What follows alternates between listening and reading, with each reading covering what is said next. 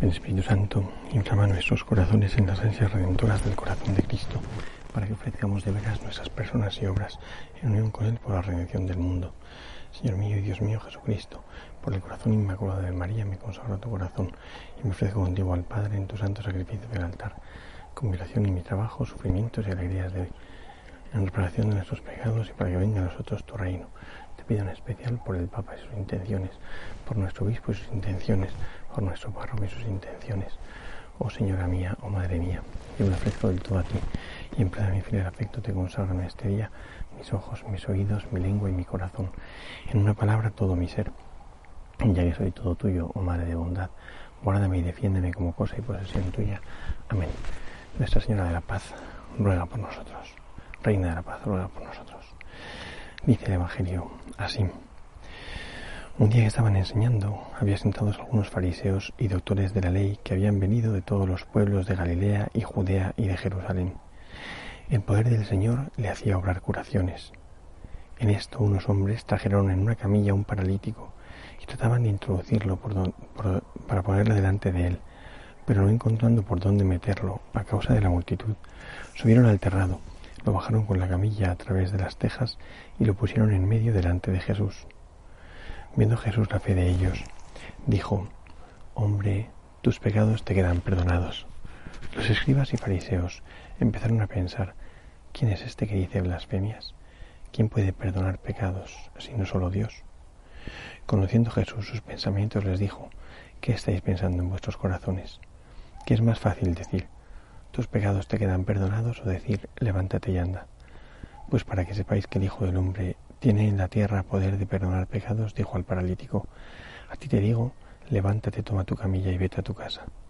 Y al instante, levantándose delante de ellos, tomó la camilla en que yacía y se fue a su casa glorificando a Dios.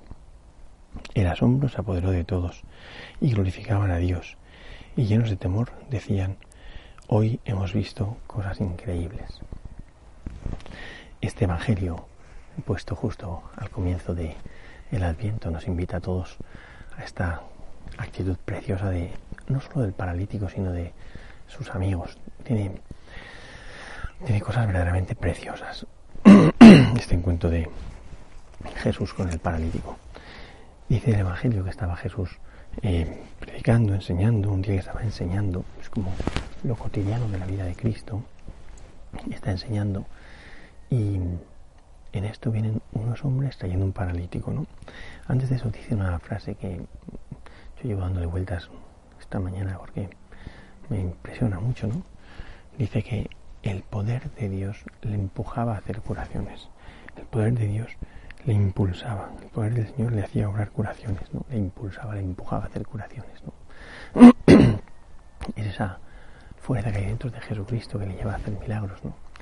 Que me parece que es una cosa fantástica que el Señor ha venido al mundo a hacer curaciones. El Señor ha venido al mundo a curar. Lo que quiere hacer Jesucristo es curar, es curar. Mm, la obra de la redención precisamente es barrer de la tierra y del hombre el pecado original y todas sus consecuencias. Y por eso una de las cosas que más impresionan más ¿no? es este, esta es como necesidad que tiene Jesucristo de dar curaciones, de lanzarse a obrar curaciones. O sea que no es cuando hace el Señor milagros, cuando hace el Señor curaciones, no es que hay que arrancárselas con un calzador porque le cuesta muchísimo, porque Él no quiere actuar, sino que el poder de Dios le impulsa a obrar curaciones. El Señor está más inclinado a obrar curaciones que a no obrarlas. Lo que pasa es que lo que el Señor quiere es obrar la gran curación, que es la apertura del cielo para nosotros. Y por eso, como nos decían ayer aquí, en Medjugorje, en el cenáculo, el Señor no nos da lo que nos, viene, lo que nos apetece, sino que lo, que nos conviene, lo que nos conviene, lo que es mejor para nosotros dentro de ese plan de redención, dentro de esa historia de salvación, ¿eh? y que esta salvación no es que nos vaya muy bien en esta vida, quedarnos aquí para siempre, sino es estar aquí como, como presupuesto, como comienzo de la vida en plenitud que es el cielo. Bueno, pues dice que el poder del Señor le hacía obrar curaciones. ¿no? Y, y, en esto que aparecen unos hombres llevando a uno en, una camilla, ¿no? paralítico en una camilla. ¿no? Dice, em, en estos unos hombres trajeron en una camilla a un paralítico y trataban de introducirlo por delante de él. Qué cosa más bonita, porque se medita poco en, estos hombres que tratan al paralítico. Solemos pensar rápidamente en el paralítico y en lo que dice Jesús y todo eso, ¿no? Pero también esta mañana me quedaba fascinado pensando en estos cuatro amigos que traen al paralítico, ¿no? Cuatro hombres que traen un paralítico, que es su amigo. Y pensaba que es un amigo, que es un amigo. En el eclesiástico hay eh, definiciones de lo que es un amigo, ¿no? Y yo pensaba que un amigo es aquel que me ayuda a superar los obstáculos para acercarme a Jesús. Aquel que me da la mano y, trata de vencer en mí las dificultades, las resistencias, los obstáculos que hay para, para acercarme al Señor, para acercarme a Jesús. ¿no? Estos amigos traen a su amigo paralítico por la fe que tienen. De hecho, también es una cosa fascinante. Yo muchas veces he pensado que puede representar el papel de los padres y padrinos que colocan a uno que está postrado delante del Señor para que obre el milagro. Es un bautismo en toda regla, ¿no? Uno que está postrado, postrado en el mundo judío son las consecuencias del pecado, o sea que está como aplastado por el pecado original y estos hombres, estos hombres lo ponen delante de Jesús, superan las dificultades, lo ponen delante de Jesús y prestan su fe para que el Señor pueda obrar el milagro. De hecho es muy bonito porque dice el Evangelio viendo la fe de ellos, de los que le traen, no del paralítico. Por el paralítico se deja hacer. Mm, me imagino que pasaría más miedo que vergüenza mientras lo subían al terrado y y mientras buscan el modo de introducirlo para ponerlo delante de Jesús en medio. De hecho, qué cosa más bonita es esta, porque los amigos no se conforman con que el amigo vea de lejos a Jesús. Los amigos lo que quieren es ponerlo en el mejor sitio, en, lo más cerca delante de Jesús, ¿no? Por eso no solo vencen las dificultades, sino que además buscan el mejor lugar para su amigo, ¿no? Y, y lo que hacen es o sea, remover el, el, techado para poder colocar a su amigo delante de Jesús, justo enfrente de Jesús, para que Jesús pueda obrar el milagro. Y dice el Evangelio que lo colocaron en medio, ¿no? Dice, exactamente dice, eh, y lo pusieron en medio delante de Jesús, ¿no? En medio es el lugar que utiliza Jesús cuando resucita, ¿no? Dice el Evangelio Jesús se puso en medio y les dijo, paz a vosotros, ¿no? En medio es como en el centro de la atención, en el lugar preferencial. Em, lo colocaron eh, em, en el mejor sitio, en el centro de atención de Cristo. Lo descuelgan con la camilla al paralítico y este llega donde Jesús. ¿no? Siempre he pensado yo, el, como digo, el miedo es del paralítico que diría, pues están locos, ¿no? Yo estoy paralítico, no me puedo agarrar a la camilla y me descuelgan por el techado y me colocan delante de Jesús. Hay una cosa también muy interesante de este, de este Evangelio, y es que el paralítico eh, no sabemos si le importaba o no le importaba, desde luego a los amigos no les importa nada que todo el mundo vea las miserias del paralítico, porque al descolgarlo por la camilla delante de Jesús, cuando Jesús está ahí sentado haciendo milagros y enseñando, es evidente que todo el mundo iba a percatarse del paralítico, ¿no? porque no es normal ver un paralítico que descuelgan em, en, una, un, como en un recinto, ¿no? porque estaba como en la zona cerrada esa del patio de la casa de San Pedro, ¿no? y lo descuelgan por ahí. Y todo el mundo se queda pasmado mirando un paralítico que cae del cielo ¿no? en una camilla, ¿no? Porque claro que todo el mundo ve las miserias del paralítico. Y es que a veces cuando queremos que el Señor nos cure, a veces hace falta no ocultar las miserias, ¿no? A nosotros nos encanta disimular las miserias. Y disimular las miserias, disimulamos las miserias en todo lugar y también delante de Jesús. Y claro, si uno disimula sus miserias delante de Jesús, Jesús no puede actuar, Jesús no puede obrar el milagro. Si nos dedicamos a esconder nuestras debilidades, el Señor no puede amarnos en ellas, no puede en ellas, no puede derramarse en ellas. Yo creo que es muy importante desde luego soy San Ignacio en los ejercicios espirituales, en las reglas del discernimiento de espíritus, no mantener en secreto nuestros pecados o nuestras, mm, eh, nuestras tendencias malas, ¿no? Porque él dice que es necesario descubrírselas a un buen confesor o un director espiritual o a quien sea, pero sacarlas a la luz, ¿no? Porque, porque el modo de actuar del diablo siempre es manteniendo escondido su pecado porque en cuanto sabe, eso en cuanto se saca la luz sabe que empieza a estar vencido, es como una enfermedad, en cuanto una enfermedad se diagnostica, se saca la luz, ya tienes un camino muy avanzado en el tratamiento de la enfermedad. Bueno, pues descuelgan al paralítico y lo ponen en medio delante de Jesús. También esto es preciosísimo, ¿no? Porque en el centro de atención de Cristo están las miserias de la humanidad. Al descolgar el paralítico y ponerlo en medio, parece como que el centro de atención de toda la enseñanza de Cristo y de Cristo mismo son las miserias de este hombre, ¿no? Y, a mí me fascina cómo actúa el Señor, ¿no? Porque dice que le dijo tus pecados quedan perdonados, ¿no? O sea, el Señor va al fondo de la cuestión, ¿no? Si no le hubiese curado al paralítico, seguramente que, este hombre eh, hubiera sido también feliz, ¿no? Porque es verdad que que el Hijo de Dios te diga tus pecados que eran perdonados, genera en ti una alegría que te hace abrazar esa miseria, esa dificultad que uno tiene, pues con gozo también, ¿no? Pero es verdad que el Señor quiere ir más allá, y quiere ir más allá no por curar al paralítico, sino por curar a los fariseos, ¿no? Porque los fariseos rápidamente se ponen a murmurar, porque el hecho de curar pecados, de perdonar pecados, es un atributo divino, solo Dios puede perdonar pecados y eso lo deducen perfectamente. Ellos empiezan a murmurar diciendo, pero bueno, ¿quién es este? ¿No? También esa expresión, es que todo está lleno de, cosas tan bonitas, ¿no? Eh, cuando cayó el pan en el desierto, ese, polvillo, y amaneció, decían, ¿qué es esto? ¿Quién es esto? ¿Qué es esto? Manjú, ¿no? Y el hombre de maná. Cuando los fariseos dicen quién es este, están apuntando al maná claramente. Hay una acción de Dios que nos ha enviado el pan de vida. Bueno, pues ese es Cristo, ¿no? ¿Quién es este? Solo, puede, solo Dios puede perdonar pecados, ¿no? Y se ve otra cosa también espectacular, es que todo el, todo el Evangelio es asombroso, es precioso, nos podemos quedar horas y horas y horas contemplando, ¿no? Porque se ve también ese otro atributo divino de Cristo que San Lucas eh, resalta con mucha fuerza, que es la cardionosis, ¿no? El Jesús, este Jesús que que conoce los pensamientos que hay en el corazón, que lo, conoce lo que hay en el corazón de cada hombre. Dice, Jesús conociendo sus pensamientos o conociendo lo que hay en su interior, dijo que es más fácil tal, tal, tal, ¿no? Y para curar la fe de ellos, es tan bonito eso, ¿no? El paralítico ya está feliz. Seguramente ya estaba feliz, ¿no?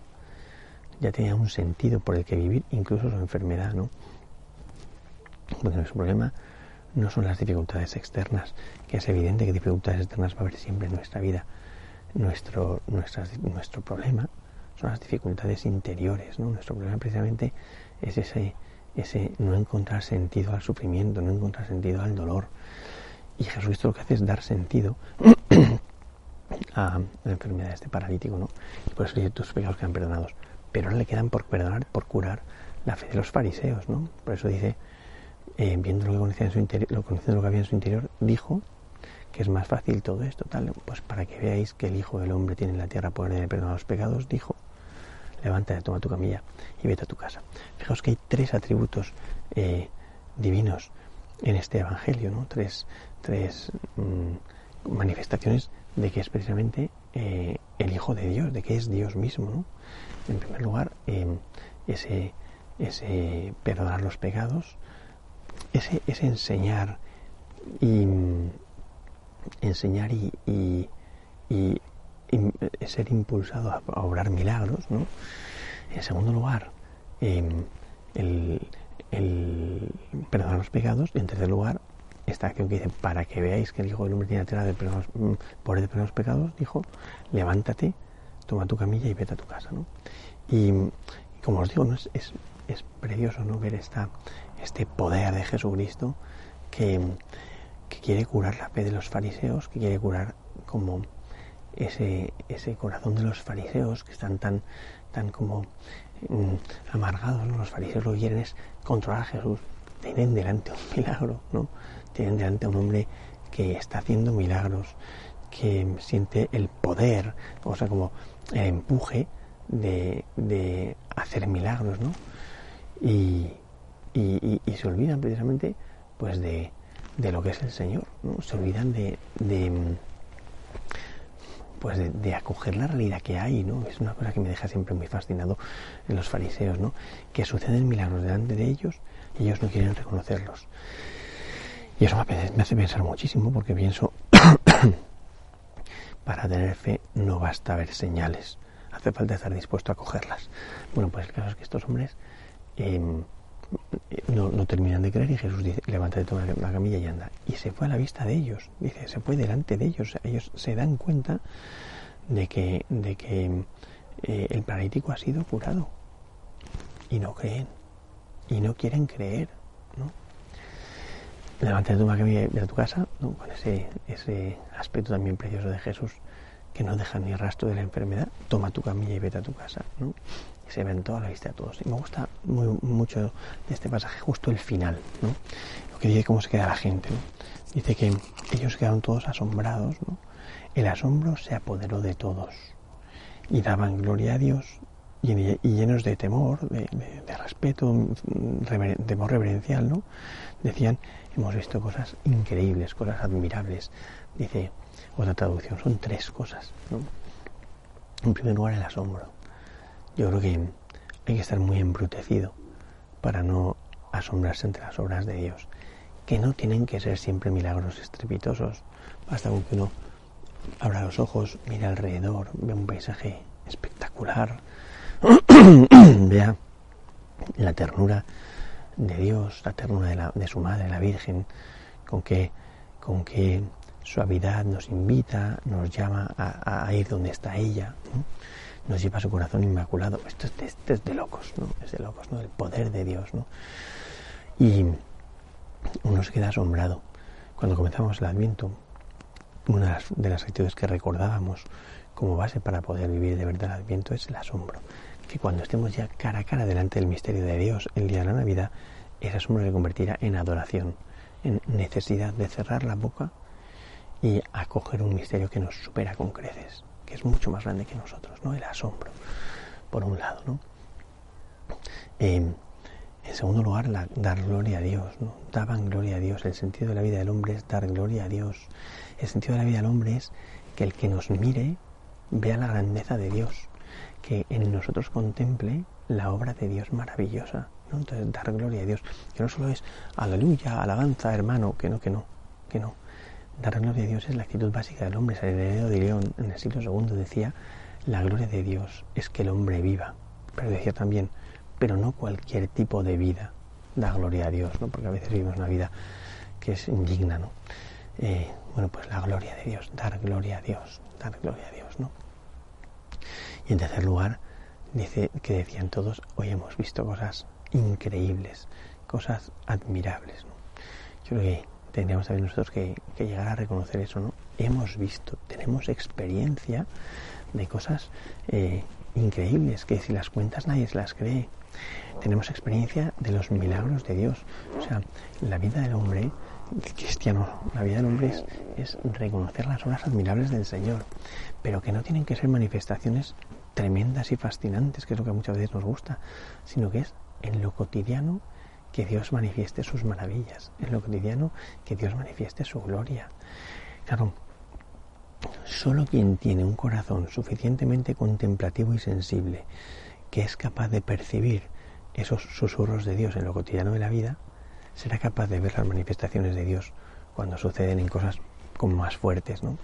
Porque el que no es capaz de ver a Dios en lo cotidiano yo creo que nunca será capaz de verlo, porque el problema no está en que Dios no se manifieste, si Dios nos está gritando. San Ignacio de Loyola decía que cuando bajaba al jardín les decía a las plantas, no gritéis que ya os oigo, ¿no? Porque, porque todo le recordaba la gloria del Señor, ¿no?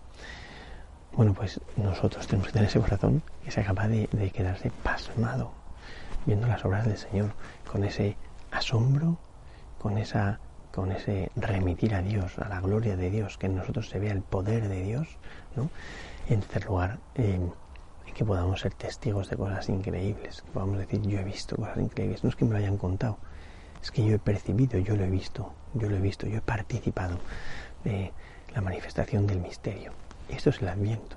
El adviento es preparar el corazón que sea capaz de contemplar de esta manera como, como todos estaban ahí delante del paralítico. Yo no sé al final si los fariseos creyeron, pero si no creyeron, eran los únicos bobos que se quedaron al margen de lo que estaba sucediendo. Porque los amigos, el paralítico y la gente, todos eran capaces de decir esto, ¿no? Estaban llenos de asombro, daban gloria a Dios y decían, hemos visto cosas increíbles. Pues ojalá que el Señor nos ayude en este adviento a tener ese corazón contemplativo que reconoce los milagros del Señor. Y ojalá que nos conceda también tener esos amigos y ser nosotros también de esos amigos que ayuden a superar las dificultades para poder acercarnos al Señor. Gloria al Padre y al Hijo y al Espíritu Santo, como era en el principio, ahora y siempre, por los siglos de los siglos. Amén.